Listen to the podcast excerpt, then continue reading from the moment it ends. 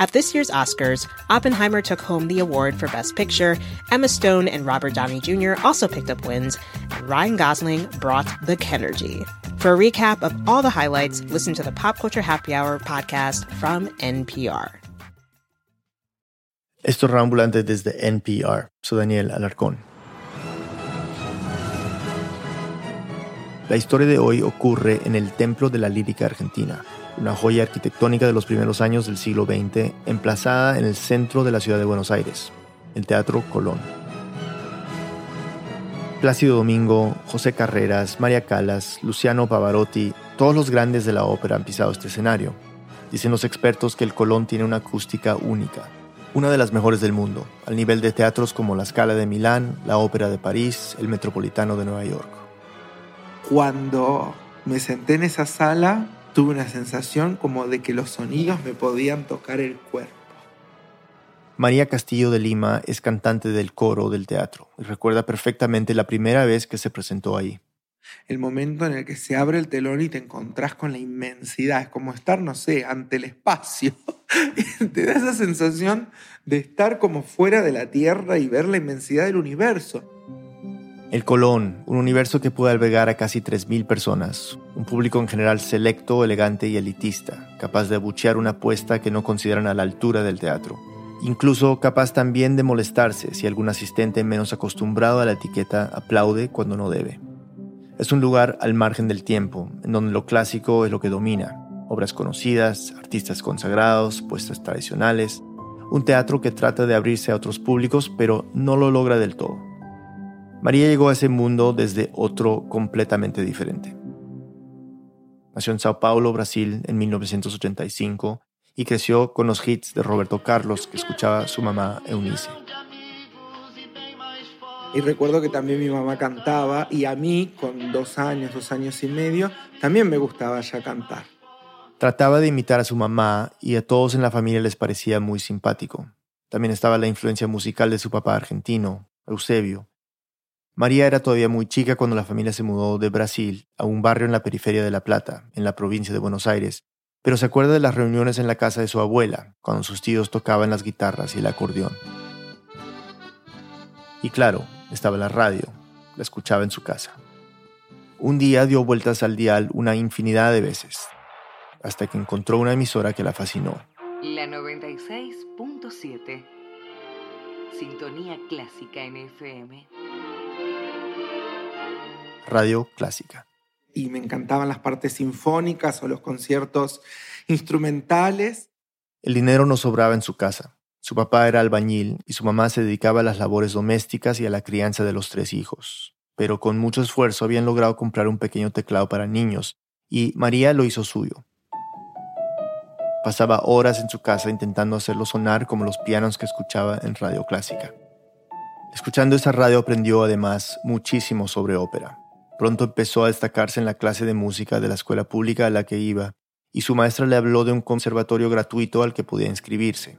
A sus papás les pareció una buena idea y se anotó en piano. Poco después de haber empezado ya impresionaba a sus profesores. Tenía tanto entusiasmo que a los 15 años ya empezaba a componer su primera ópera y buscaba intérpretes entre los alumnos más avanzados. Y bueno, ahí fue de la época que me habían apodado el pequeño Mozart del conservatorio el pequeño Mozart.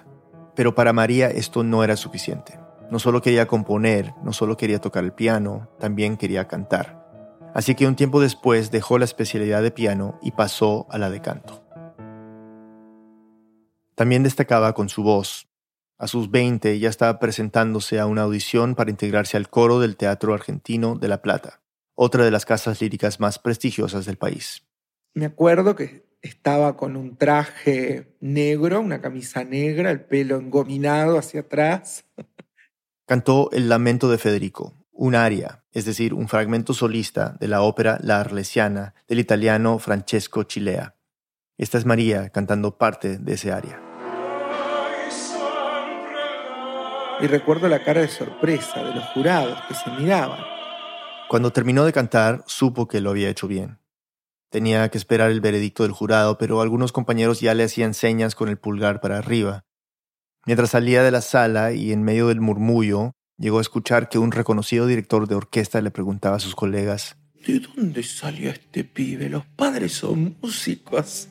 El pibe era María, una voz privilegiada que llamaba la atención por su definición y madurez. Su registro entonces era de tenor, su identidad masculina. Pero en ese entonces no era todavía algo en lo que pensara demasiado. O sea, yo me veía como una persona. No me identificaba con nada. Mi, mi identidad de género era la música. Era lo único que me interesaba. Y era tan buena que consiguió el puesto con facilidad y fue tenor del Teatro Argentino de La Plata durante dos años. La música estaba primero, pero las preguntas internas fueron llegando. Lentamente se fue dando cuenta de que su identidad era femenina. Y esto fue una bisagra, pues cuando María supo que era María, supo también inmediatamente que no estaba dispuesta a vivir su identidad si eso implicaba dejar de ser cantante. Para ser María tenía que tener la voz de María. Una pausa y volvemos. Climate change keeps a lot of us up at night. It's daunting to even think about, but every day people are taking steps, big and small, to do something about it. Listen to Here and Now Anytime, a podcast from NPR and WBUR. From the mountains of Puerto Rico to the Navajo Nation, hear stories of climate action on Here and Now Anytime. On the TED Radio Hour, computer scientist Francis Chance studies how the graceful dragonfly manages to be such a deadly hunter. We know that they fly to intercept their prey. They fly really fast and they're very successful what AI developers are learning from natural intelligence. That's on the TED Radio Hour from NPR. By the time your evening commute rolls around, or maybe your afternoon stroll, you've already got the headlines. So let your mind wander away from the front page with Here and Now Anytime, a podcast from NPR and WBUR. We'll keep you up to speed on the stories that matter and introduce you to people living the news, not just commenting on it. It's here and now, anytime. Hi, I'm Jen White from 1A, the home of good conversation. But what makes it great are the ideas and insights you bring to the show every day. It seems only fair that when you make room for us, we make room for you. Listen to the 1A podcast from WAMU and NPR. Estamos de vuelta en Rambulante. La periodista Marina Abiuso, junto con nuestra productora Neris Casasus, reportearon esta historia. Aquí, Marina. Antes que nada, vamos con una pequeña clase de canto. Lo primero que hay que saber es que los registros vocales están divididos por género. Hay algunas excepciones, pero en la amplia mayoría de los casos, el sexo de una persona resulta determinante a la hora de clasificar una voz. Se trata de una cuestión biológica, de las cuerdas vocales. Hay tres cuerdas consideradas masculinas y tres femeninas. Pueden sonar similares para muchos, pero el oído entrenado escucha grandes diferencias. María y los cantantes de la Royal Opera House de Londres nos explican. En los hombres, el registro de bajo es la voz más grave. El registro de barítono es la voz del medio. El registro de tenor es la voz más aguda. En las mujeres, la voz más grave es el contralto.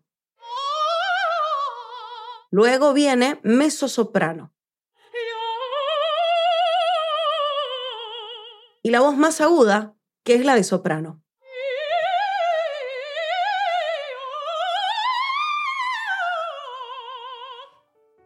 Ya de adolescente, en el conservatorio, María sabía dónde se ubicaba su voz. Mi registro era el registro de tenor porque sentía facilidad con las notas agudas más que con las notas graves. Su voz era fácil de identificar. En ese entonces se reconocía como un varón gay y tenía una apariencia andrógina que no le molestaba. Yo, cuando era hombre, tenía muchas facciones y, y digamos, apariencia femenina. De hecho, muchas personas cuando tenía, no sé, 14, 15, 16 años, a veces me veían y no sabía si era una chica o un chico. Como tenor llegó a aquella audición del Teatro Argentino de La Plata y estuvo en el coro durante dos años. Luego formó parte de compañías líricas que la llevaron por teatros del interior del país. También dio clases mientras continuaba con su propio entrenamiento vocal. Hasta que en 2010 llegó una gran oportunidad. se abría una audición para cubrir vacantes en el Teatro Colón, el más importante de la Argentina. Se anotó enseguida. Ganar ese lugar implicaba un avance en la carrera y también un salto económico. Entrar al Colón puede ser un trabajo para toda la vida. María preparó su traje, se peinó el pelo tirante hacia atrás y otra vez eligió cantar El lamento de Federico. Tenía 25 años. Me presento, canto y sorpresa general, siempre. ¿Por qué? Porque la voz de tenor es una voz que tarda en madurar. Un tenor canta bien a partir de los 35 o 40 años. Antes es difícil que un tenor logre madurar el registro. Quedó en primer lugar en la lista y se incorporó al coro. Era un gran triunfo, pero no definitivo. Es que el Colón, además de ser un teatro de referencia, también es un organismo estatal, con reglas y burocracias. María había conseguido un contrato temporal, pero tendría que esperar una vacante y un nuevo concurso para pasar a ser parte del grupo permanente del teatro y tener el trabajo asegurado. Pero eso no era una preocupación muy grande en ese entonces. Era joven y ese sueldo le permitía mudarse de La Plata a Buenos Aires para estar más cerca del teatro.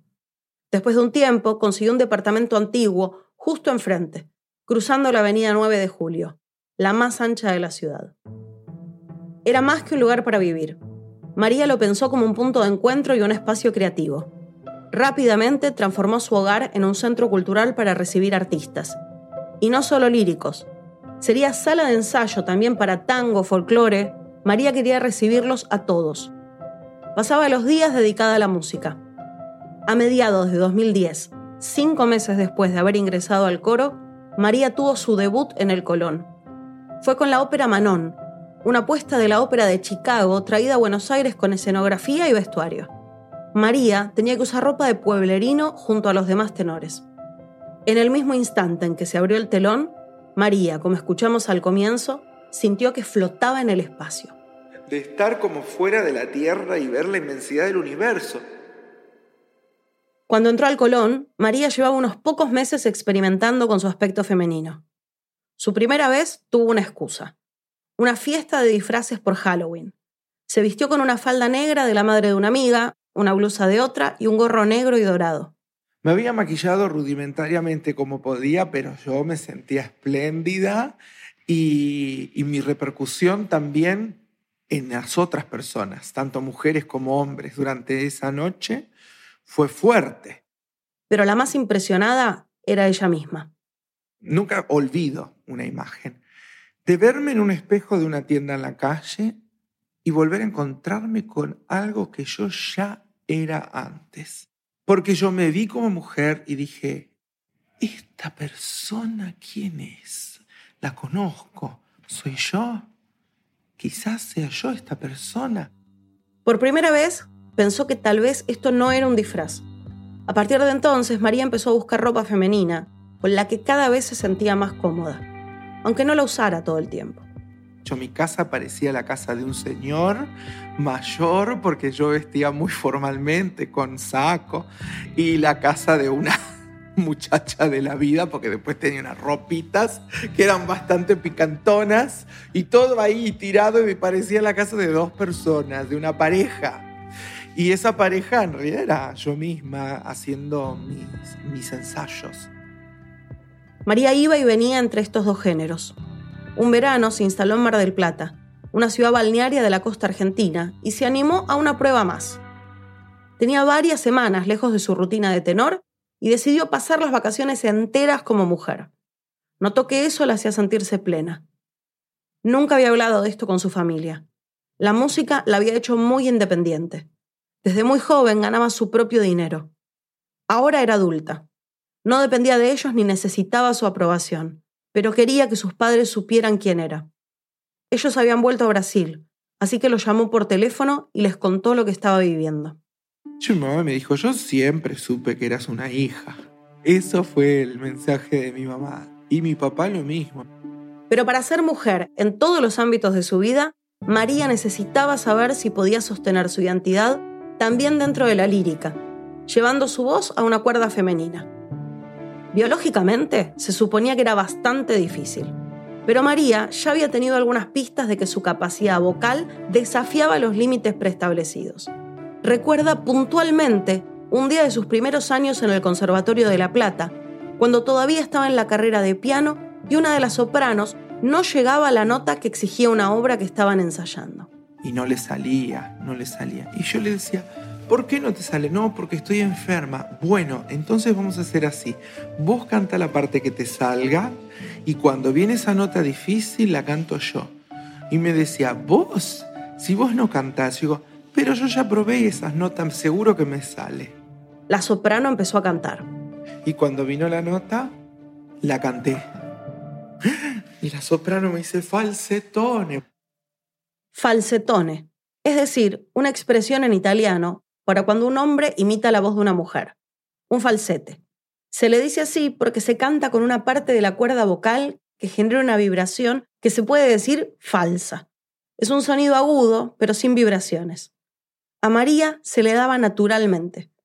Pero no era lo mismo cantar un par de notas que sostener ese registro agudo durante, por ejemplo, las tres horas que dura una ópera. María no quería hacer tratamientos hormonales, menos aún operarse las cuerdas vocales. Jamás se hubiera arriesgado a algo que pudiera alterar su capacidad lírica. Además, estaba convencida de que podría, con esmero y entrenamiento técnico, llegar a cantar como una soprano de alto nivel. Era cuestión de practicar, un poco para ensayar y otro poco para divertirse, María se creó un personaje, una supuesta princesa rusa. La llamó María Kalasova, una mezcla de nombres de sus sopranos favoritas. María Calas, María Guleguina y Yena Dimitrova. Una rusa que hablaba con una voz así, era muy graciosa. Yo aprovechaba para colocar la voz como en una posición más aguda de soprano y mantener esa voz hablada como un entrenamiento que yo iba haciendo todo el tiempo, como si estuviera cantando las 24 horas del día. Mientras María cantaba como tenor en el coro del Colón, la Calasova se hizo un lugar en el under porteño. Empezó a presentarse en pequeños teatros y restaurantes donde cantaba entre shots de vodka que repartía al público. Y hasta llegó a participar en un programa de televisión. A ver, así te haría cualquiera. A ver, puede ser.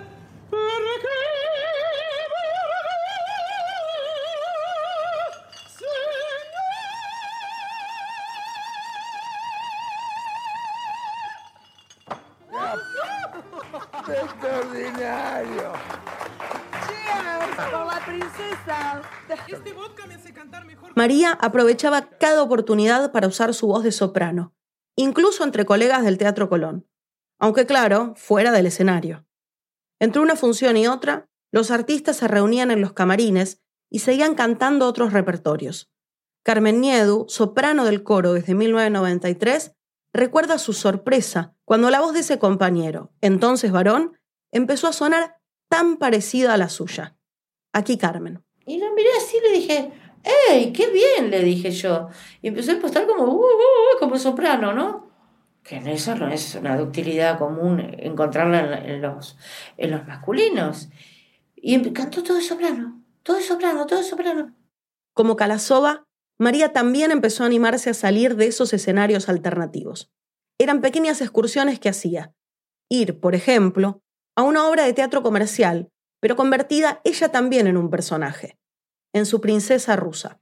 Mucha gente se lo creía y yo no me encargaba de desmentirlo. ¿Qué rusa más morochita? decían. Convertida en la Calasova, un día se encontró en un teatro con Adelaida Negri, una soprano argentina de fama internacional. Y nunca me voy a olvidar que me toca la espalda, yo me doy vuelta, la veo, y viste, era como ver a alguien que uno admira mucho. La sorpresa de María iba a ser mayor. Adelaida se estaba prestando al juego. Y ella me dice, señora Calasova, escuché todos sus discos. Calasova, por supuesto, no tenía ningún disco. Sí videos que alguien le había mostrado a Adelaida. Se había quedado impresionada por ese tenor del Teatro Colón que en broma cantaba como una soprano rusa. Al terminar la función, se acercó a decirle unas palabras. Vos y me dice, lo que vos haces es muy serio. Vos no sé si te das cuenta. Te lo estoy diciendo yo. Y yo, ay, ¿a usted le parece, maestra? Sí, sí, yo quiero que vengas a mi estudio porque quiero ayudarte, quiero trabajar con tu voz. Sin cobrarle un peso, trabajó con ella durante meses para reforzar su talento. Adelaida, que había cantado en el Metropolitan Opera House de Nueva York, decía que reconocía en María un color similar al de su propia voz. Era 2011. En el Colón, María seguía con un contrato temporal. Allí todavía se mostraba como hombre, vistiendo traje y cantando como tenor. Ni se le cruzaba por la cabeza llegar con su identidad femenina. Se imaginaba lo que podrían llegar a decirle. Nosotros contratamos a un hombre, ¿cómo que ahora sos una mujer? Te echan, lisa y llanamente, y más en una institución tan reticente al cambio y tan clasista y anticuada como puede llegar a ser en muchos aspectos del Teatro Colón. María no quería poner en riesgo su puesto por nada del mundo. Cantar era lo más importante de su vida y hacerlo en el Colón la máxima aspiración. No estaba dispuesta a abandonarlo. Pero un año después, las cosas cambiaron. En 2012, Argentina aprobó una ley de identidad de género pionera que permite a cualquier persona rectificar su género con solo expresar el deseo de hacerlo, sin pericias psicológicas ni requerimientos médicos. María venía siguiendo el tema muy de cerca, porque un amigo era parte de la militancia para conseguir la ley. Apenas se aprobó, el amigo la llamó para celebrar la noticia. Y me dice, ¿no sería el momento para que vos hicieras el cambio? Porque realmente yo te veo absolutamente con una plenitud inmensa cuando vos estás de mujer. Pero María todavía no estaba segura. Y yo en ese momento le dije, creo que todavía debo meditarlo un poco más, porque como esto es una cuestión personal, es solo uno mismo el que puede decir cuándo y cómo y de qué manera. Como dijimos, su puesto en el coro del Colón era temporal. Sin puesto fijo, su trabajo no estaba asegurado, y María temía ponerlo en riesgo. Apenas se atrevía a darle a su aspecto pequeños toques que marcaban lo que estaba viviendo. Carmen y todos sus compañeros notaban los cambios. Ya no traía sus camisas blancas de hombre, sino que traía una camisola amarilla, un chal de color eh, fucsia, em, eh, se ataba, él, tiene un cabello divino, o ella tiene un cabello divino, todo ondulado, y se ataba el pelo, se hacía un rodete de arriba, y ya empezaba como cada vez más a, a, usar la vestimenta femenina, o sea, con más toques, más toques, más toques, ¿viste? Un año después, en 2013, al fin se abrió un concurso para su puesto. Todavía de tenor, todavía de traje, María cantó y le dieron el trabajo. Era más que estabilidad laboral. Recuerda exactamente las palabras que le dijo un compañero al terminar la audición. Listo, ahora ya podés ser Abigaile. Abigaile, un personaje femenino de la ópera Nabucco de Verdi. María venía interpretando ese rol, pero fuera del Colón, en escenarios alternativos en los que ya se presentaba como mujer y con registro de soprano. Ahora que ya había asegurado su puesto de tenor de forma permanente, se sentía mucho más segura de empezar a compartir su identidad. Cuando accedo al cargo, entonces ahí ya quedo fija. Y entonces ahí dije, voy por todo, pateo el tablero, seguiré cantando de tenor acá, cantaré de soprano afuera, pero acá va a venir la persona que yo quiero ser y es María. Ahora sí estaba preparada para tener su documento femenino. Pero no fue tan sencillo como esperaba. María hizo el trámite. Cuando le enviaron su documento tenía su foto, la de María, pero aún estaba escrito su nombre anterior. Tuvo que volver a hacer todo otra vez. Cuando debía recibirlo, hubo un altercado con el cartero, insultos homofóbicos y más demora. Y el cambio de identidad de género fue una de las experiencias más violentas del sistema que tuve en mi vida. Hasta que, al fin, llegó el DNI. Eligió como primer nombre el de su princesa rusa. Ahora era, legalmente, María.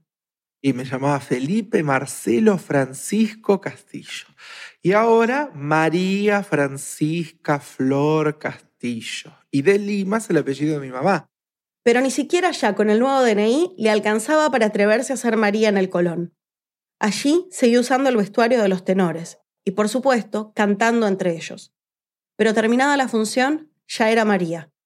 Carmen recuerda la primera vez que la vio salir vestida de mujer.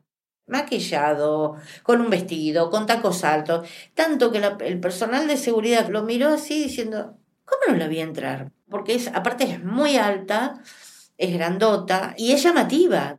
A partir de entonces, María le pidió a sus compañeros que la empezaran a llamar con su nuevo nombre y con el pronombre femenino. Pero para Carmen y el resto de sus compañeros no era tan fácil. La transición nos costó. Chicas María, chicas María, nos corregía, ¿no? Porque a veces a uno se le escapaba, a uno se le escapaba. Le dije, mira María, tenenos paciencia. Nosotras, le digo, somos de otra época.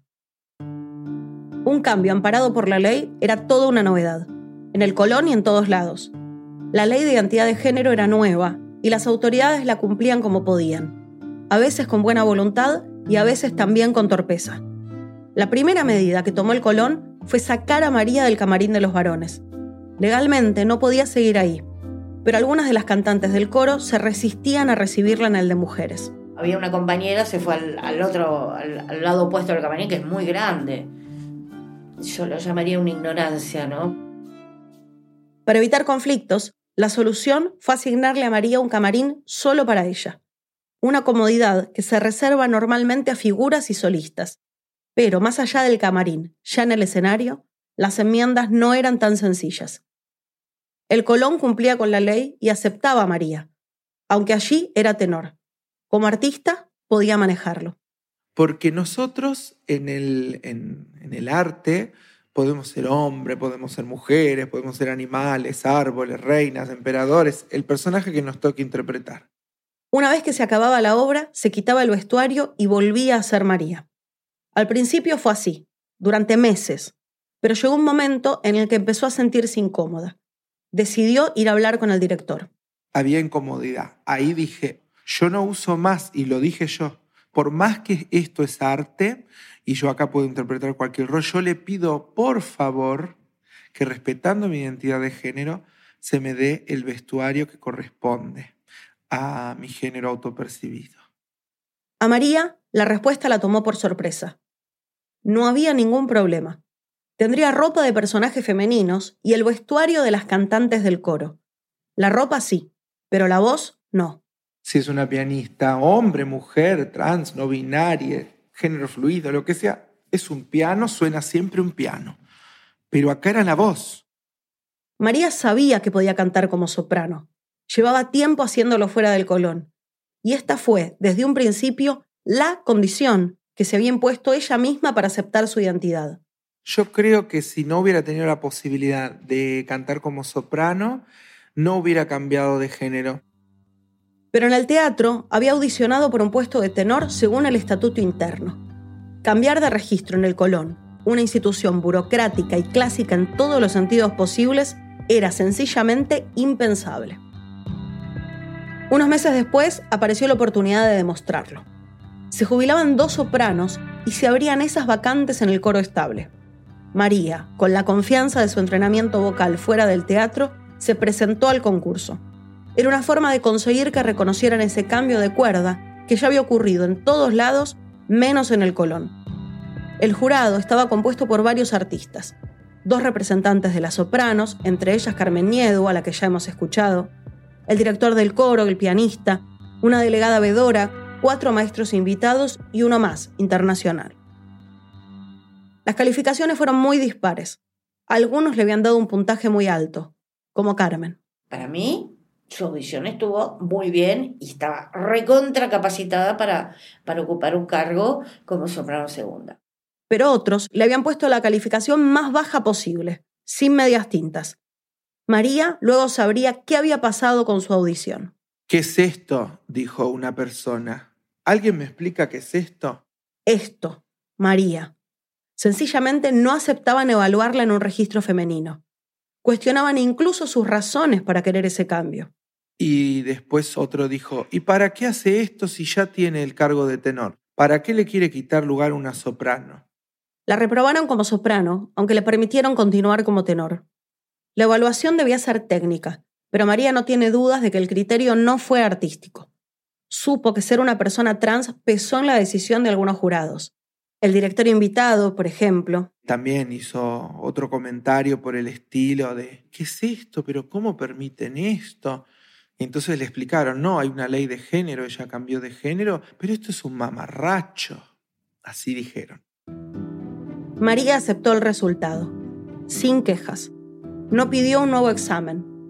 No reclamó ante la dirección del teatro ni ante la justicia por discriminación. Yo lo quería conseguir artísticamente porque si yo denunciaba y lo lograba, ellos iban a decir que era pura y exclusivamente no por mérito artístico, sino porque la ley en ese momento me amparaba y bueno. Pero en privado, sus sentimientos eran otros. Yo no soy de deprimirme, yo soy de explotar, de exploto como una especie de volcán y me enseguezco totalmente. Estaba enojada, pero no quería que nadie lo supiera. Sufrió, sí, pero en silencio. A María lo ubicaron en el coro de tal manera que quedara en la frontera, todavía en la fila de los tenores, pero muy cerca de las sopranos, una forma de respetar la formación del coro y también su identidad. En los programas del Colón figuraba con su nombre, María Castillo de Lima, pero en la categoría de tenor. El público atento quizás creyera que era un error de imprenta. Ni el oído más entrenado podría haber detectado que esa mujer cantaba como un tenor con todas las voces del coro sonando juntas. Algunos dentro del Colón sí aprobaban el cambio y querían ayudarla. Una noche, después de una función, María tomaba algo en el bar del teatro. El director de escena se acercó a saludarla. Él me había visto antes como hombre. Me ve y me dice, qué linda que estás, ¿eh? La verdad que te felicito. Y tengo algo más para decirte quiero que seas la madre de Butterfly. Y yo digo, pero Hugo, ¿vos te parece? Sí, absolutamente. Madame Butterfly, la ópera de Giacomo Puccini. El director de escena había decidido por cuenta propia darle un pequeño rol solista a María, como soprano. Y en esta puesta en escena yo entraba con un kimono negro, con un dragón, eh, la cara toda de geisha pintada de blanco, una peluca de japonesa con zapatos de plataforma y su metro 82 de altura, María estaba imponente. Cantó bien y disfrutó la función. Una sensación de adrenalina inmensa. Aunque había sido un papel pequeño, por primera vez María había podido cantar como soprano en el Colón. Era un triunfo enorme. Estaba feliz, pero a la vez le dolía la contradicción. Sabía que esto era algo excepcional, un capricho que se había permitido el director de esta apuesta y que no se volvería a repetir porque seguía atada al rol de tenor.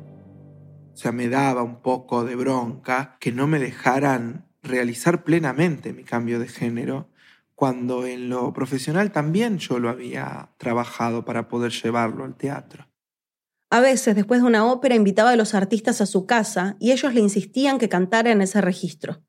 María complacía y cosechaba aplausos pero sentía que esa voz no iba a volver a sonar cruzando la avenida, en el Teatro Colón, el de los grandes maestros. Yo ya había entrado en algo que se llamaba un conformismo. Me he dicho, y bueno, en el Colón seré durante los años que esté en el coro, seguiré en esto. En algún momento lo solucionaré, pero ya como que había tirado un poco la toalla de alguna manera. María estaba resignada. Se había hecho la idea de que no podía empujar más los límites del Colón. Era el teatro más prestigioso y ella era parte, pero su voz de soprano debía quedar afuera. Aunque nueve años después de haber entrado al Colón, María, sin realmente pensarlo mucho, terminaría presentándose en un concurso internacional de canto lírico, y esos tres minutos frente al jurado cambiarían todo. Una pausa y volvemos.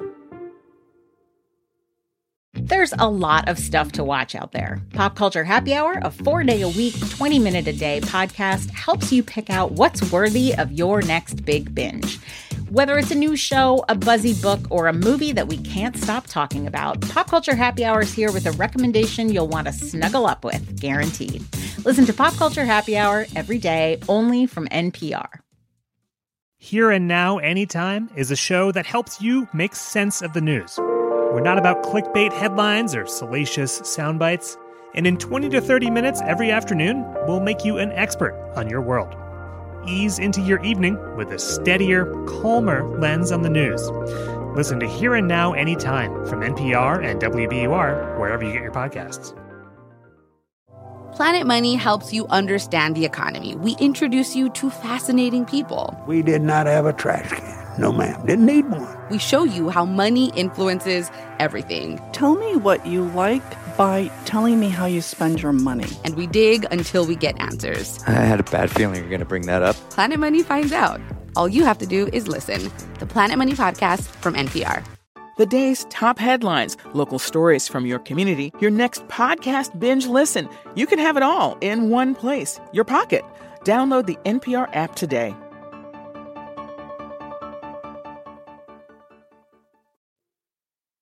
Estamos de vuelta en Reambulante, soy Daniel Alarcón. Antes de la pausa conocimos a María Castillo de Lima, una cantante trans de lírica. Había entrado al Teatro Colón como hombre y tenor. Ahora, con su identidad de mujer, buscaba ser reconocida como soprano. Llevaba años de intentos sin resultado, ya se había resignado a seguir siendo tenor, hasta que un concurso fuera del teatro le daría una nueva oportunidad. Marina Abiuso nos sigue contando. Era 2019. Una colega de María le contó que en Mendoza, una provincia argentina unos mil kilómetros de la capital, habría un concurso internacional de lírica. Los jurados eran prestigiosos y vendrían participantes de todas partes del mundo. Ella iba a presentarse y le propuso a María que lo hiciera, en su categoría, como soprano. Y yo digo, bueno, yo te voy a acompañar. No, presentate, me dice. Yo digo, no, ¿para qué? ¿Para que me discriminen una vez más? Le dije yo, no. La amiga insistió y María terminó cediendo. Se inscribió, preparó varias canciones y tomaron juntas el avión. Al llegar se encontró con una sorpresa.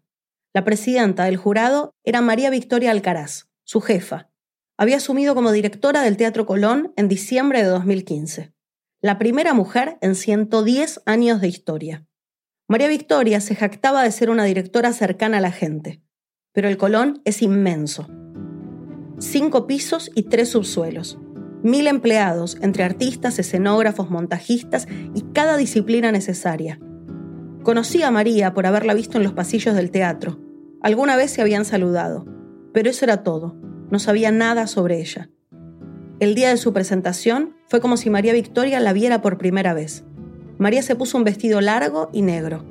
Cuando llegó su turno, se paró frente al jurado y cantó.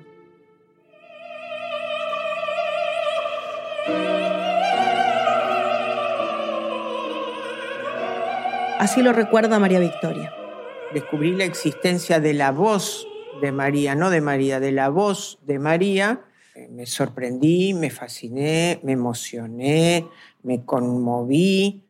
Porque esa voz no era la misma que se escuchaba dentro del Colón. Y me empieza a escuchar y dice, ¿cómo canta esta mujer? Y ahí cae en conciencia, ¿cómo? Si yo escucho, esto es una señora, una mujer, ¿cómo que canta de tenor? Sí, porque entró como tenor y cambió. Ahí se empezó a enterar. Yo creo que ella se terminó de desayunar de toda esta circunstancia estando en Mendoza. María Victoria ya llevaba cuatro años en el cargo y nadie le había advertido lo que estaba sucediendo con María. Pero me dio como bronca, me dio pena, me dio fastidio, que habían pasado años y yo no sabía que, que existía María. En ese concurso en Mendoza, María obtuvo el segundo lugar implicaba un premio económico, una beca de formación y una invitación a participar en la temporada de ópera de Tenerife. Significaba, ante todo, que un prestigioso jurado destacaba la voz de María, su voz de soprano, y las repercusiones iban a sentirse también en el Colón. Antes de dejar Mendoza, María Victoria se acercó a María. Cuando gané me dice, ya vamos a empezar a hablar en el teatro, porque hay que cambiar esto. Ya en Buenos Aires se encontraron en la dirección del Teatro Colón. Fue una charla extensa. María Victoria no podía creer lo que María le estaba contando. Y ahí ella me contó que tenía documentos, que ella había hecho toda su transición, pero que en el Colón no lo habían aceptado y que hacía 10 años que estaba viviendo así. Le contó también de aquella audición para soprano a la que se había presentado cinco años antes y bajo otra dirección general, en la que los miembros del jurado habían tenido opiniones tan dispares. Después de escucharla cantar como soprano, para María Victoria era muy claro lo que había sucedido. El exceso de rigor artístico lo que tapaba el prejuicio. María Victoria decidió investigar. Buscó antecedentes en otros teatros del mundo. Se reunió con el director artístico, habló con cantantes externos y estudió los estatutos del Colón, las reglas de más de un siglo. Un cambio como el que pedía María no estaba previsto.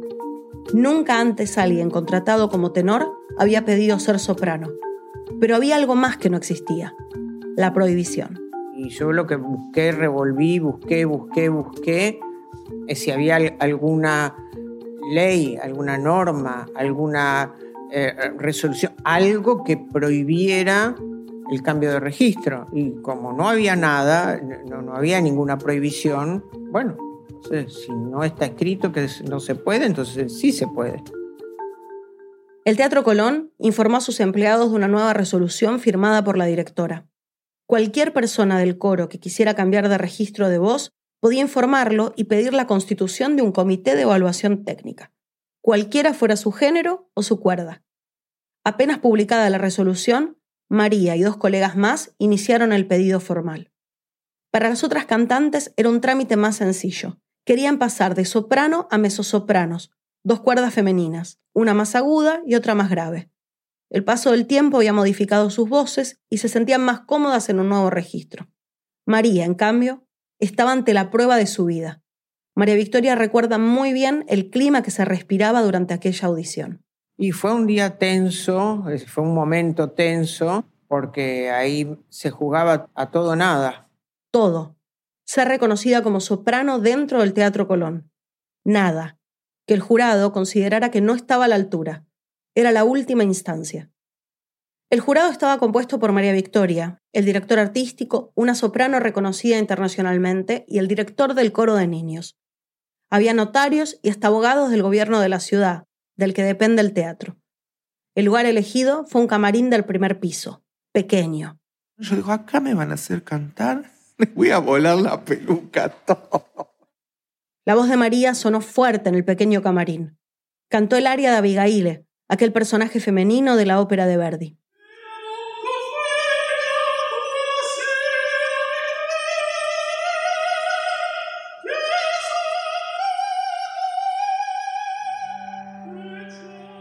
Estaba nerviosa, pero hasta que arrancó. Es una flor de artista impresionante y se, lo, se los comió a todos. se los comió a todos, sí, tal cual. María terminó de cantar y salió al pasillo. Esperó mientras decidían su destino. Primero le dieron el resultado a las otras cantantes. Su cambio de registro estaba aprobado. Faltaba María. Fue la última en pasar. Buscó las caras más amigables. Sonreían. Eso la tranquilizó. Se sentía confiada. Nunca dudo de mí, siempre sé dónde puedo llegar. Ese ego del que hablaba, yo creo que es mi mejor compañero. El director artístico del teatro tomó la palabra y le dijo que habían notado que en este momento sí estaba en un momento técnico, vocal, apto como para poder hacer el cambio. El cambio a una cuerda femenina. María apenas podía contener la emoción, pero el maestro siguió hablando. Consideramos, dijo, que usted va a cambiar de registro la cuerda de mezzo-sopranos. María no había pedido pasar esa cuerda. Algunos miembros del jurado querían que fuera mezzo-soprano, un sonido más grave que el de las sopranos. Pero la voz de María, aguda y caudalosa, era la de una soprano. Toda esa discusión sucedía frente a María, hasta que María Victoria y la otra jurado se pusieron de pie. Y los miraron a los otros dos y les dijeron, no, mezzo soprano no, maestro, ya lo discutimos. Soprano, ella es soprano. María seguía frente a ellos, en silencio, esperando mientras los jurados volvían a discutir la decisión que tenían que tomar. Y yo, la paz de Cristo, la paz de Cristo, la tranquilidad. Yo creo que tengo una posibilidad de evadirme muy grande sea, de salir de la situación. Me pego un paseo por el, no sé, por el espacio sideral y bajo de nuevo para no percibir ni escuchar cosas que la verdad que a otros sacarían de quicio. Finalmente los jurados se pusieron de acuerdo. Y de repente otro de los maestros dijo, bueno, ya está, soprano, no se habla más. Y firmaron el acta, un poco con odio, y se cerró el asunto. María al fin era soprano en el coro estable del Teatro Colón, al que había llegado muchos años antes como tenor. Me dio más que felicidad fue la satisfacción de haber ganado una pulseada de años, una pulseada contra la intolerancia. Carmen se alegró de tenerla al fin en su cuerda. Sabía del sufrimiento que María escondía a todos los demás personalmente yo estuve muy contenta, porque sabía que ella estaba incómoda cantando como tenor. Me decía, me hace mal psicológicamente, me siento incómoda. Y bueno, ella luchó y logró lo que ella realmente necesitaba y quería. Era 22 de julio de 2019. Al día siguiente, María cumplía 34 años y por primera vez debía presentarse al ensayo como soprano. A pesar de todo, le costó despedirse de los tenores. Habían sido sus compañeros y también sus aliados. No volvería a ensayar sola con ellos. Para ellos esa cuestión de mi elección de género no era algo de lo que había que reírse o de lo que había que cuestionar. Sucedió y punto. Era Felipe, ahora es María, para nosotros es la misma persona. O sea, yo tuve un acompañamiento, a Dios gracias, de, de mis compañeros varones y algunas compañeras mujeres también. Porque no todas las compañeras estaban contentas con la noticia de tener a María entre las sopranos. Aquí Carmen de nuevo. Hubieron algunas quejas, disconformidades. Yo siempre digo, en una pareja hay, hay diferencias, imagínense en un grupo de 106 personas. Y bueno, las personas que no la aceptaron o estaban incómodas, lo dieron a conocer.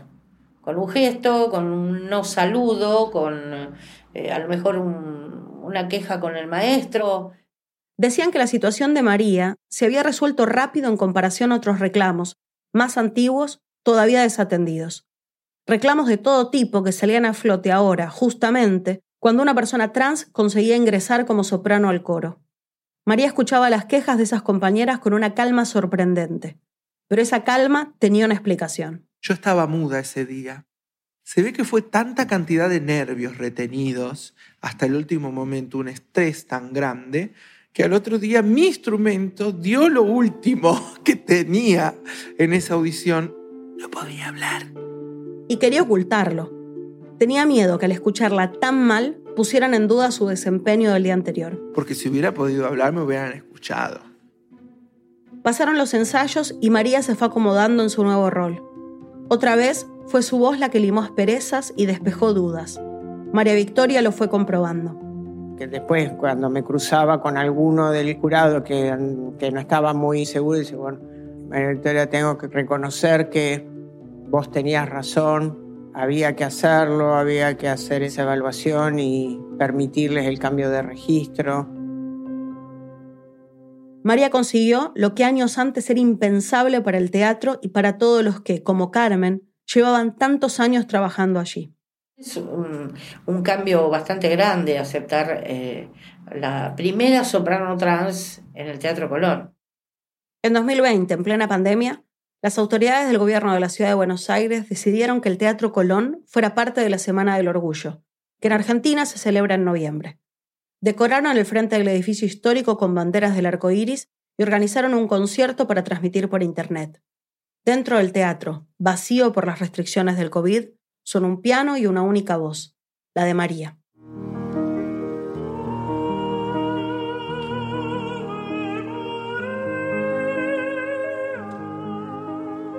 Hubo críticas. No todas las personas aceptan la diversidad. María lo sabe y convive con eso. Dice que hasta logra divertirse leyendo los comentarios de odio, que puede ignorarlos, que no la afectan. Siempre digo que el agravio habla más de la persona que lo emite que de hacia dónde quieren dirigir ese agravio. En la calle, eso sí, la historia es otra. Sí, respondo, soy argentina. Los respondo y los mando allá lejos donde ustedes ya saben y nadie se anima porque con el tamaño y la fuerza que tengo salen todos corriendo. María participa de actividades con amigas trans y travestis, pero tiene su propia forma de vivir su historia. Viste que algunas personas trans, eh, todo lo que tiene que ver con su pasado les pesa, les duele, les molesta. Yo estoy tan segura de quién soy y de quién fui. Y no me interesa. Yo lo amo a Felipe. Felipe es parte de mí. Felipe es lo que yo soy. Yo lo abrazo, lo quiero. Soy yo misma. Esa seguridad María la transforma en alegría. Carmen no puede recordar ni un día en el que la haya visto triste. María es muy fuerte. Es muy fuerte, es difícil verla triste, siempre está alegre, siempre está dándote impulso. Ella siempre, como decimos acá en Argentina, es muy pum para arriba. Si antes algunas compañeras no querían compartir camarín con ella, ahora nadie quiere quedarse afuera. El camarín de María es una fiesta. Está con una sonrisa, con... ¿Por qué? Porque está segura de lo que hace, de lo que entrega, de lo que canta, de su actuación, de su interpretación, de su. de todo. Y a pesar de que María conserva los dos registros, soprano y tenor, ella ya tomó una decisión. Que la voz de tenor no me da tanta plenitud como la voz de soprano. O sea, la voz de soprano a mí, yo siento que se me estalla el ser en lo que hago. Tiene, eso sí, Una pequeña excepción, en su rol docente. María da clases de canto y si un alumno varón lo necesita, ella puede hacer sonar su voz de tenor para dar un ejemplo. María continúa su propio entrenamiento. En diciembre tendrá la oportunidad de ser solista en una ópera contemporánea, La ciudad ausente, de Ricardo Piglia. María se prepara. Si yo hubiera sido Felipe, con estar bien, suficiente, sí, es un buen tenor. Con ser María, la soprano trans, con estar bien no es suficiente. Tengo que descollar. Tiene que deslumbrar a ese público exigente, el del aplauso esquivo. Pero confía que esa voz, su voz de soprano, al fin sonará plena en el Teatro Colón, el de la acústica perfecta.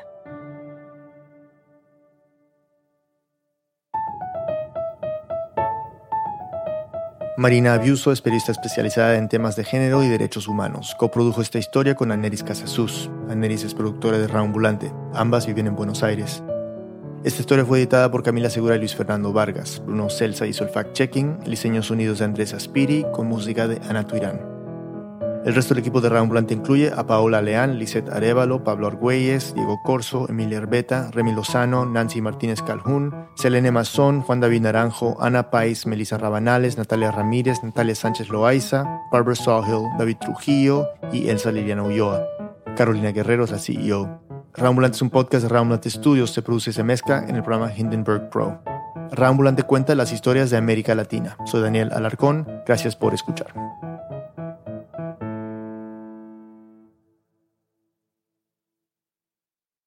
Imagina que pudieras llamar a un amigo y decirle, encontrémonos en el bar y cuéntame qué pasa con la economía. Ahora, imagina que esa pudiera ser una forma divertida de terminar el día. Justo eso es lo que hacemos dos veces a la semana en el podcast Planet Money de NPR. Es la economía, pero bien explicada.